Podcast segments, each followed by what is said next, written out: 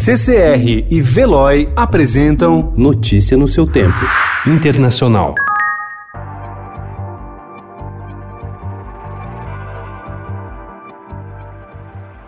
Os Estados Unidos indiciaram ontem o presidente da Venezuela, Nicolás Maduro, por narcotráfico e ofereceram 15 milhões de dólares por informações que possam levar à sua prisão. Autoridades americanas acusam Maduro de liderar um cartel de drogas que inclui outros 13 membros do governo venezuelano.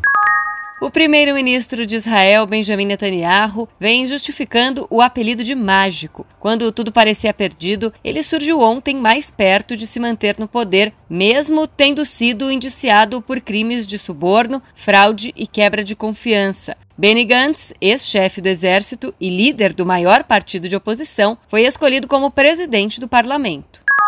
O número de infectados pelo coronavírus em todo o mundo ultrapassou ontem a marca de 500 mil. O avanço é impulsionado pelos números de Itália, Espanha e Estados Unidos, que ontem ultrapassou a China em número total de infecções. Nas últimas 24 horas, autoridades americanas registraram quase 15 mil novos casos, elevando o total do país a 82 mil doentes. Os chineses têm pouco mais de 81 mil.